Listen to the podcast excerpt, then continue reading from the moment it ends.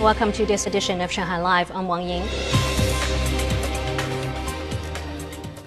What do you do if you're outside and need to charge your phone? Look for a power bank, of course, one of the little cabinets that let anyone plug in for a fee. And that's the problem. The fees have been going up faster than you can say direct current, and the resistance is increasing. Lei Shuran has more. Rental fees for the most common charger brands are now up to as much as 6 yuan per hour, compared to no more than 2 yuan last year.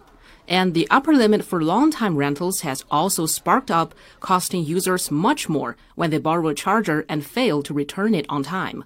The surges are powering plenty of complaints. I borrowed a charger for two to three hours, and when I returned it, I was charged 12 yuan.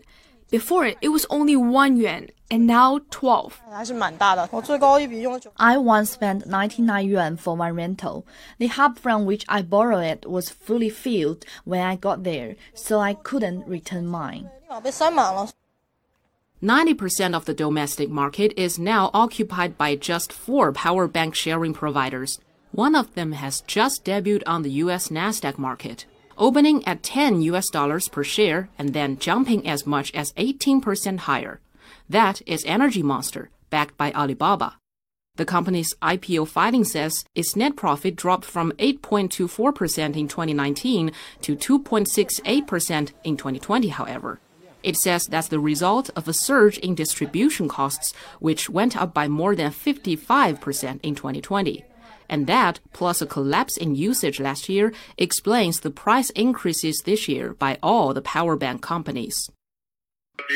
We paid one year's entry fee to shopping malls, but then came the pandemic and revenue didn't meet our expectations. So when going back this year, we raised our prices to make our money back.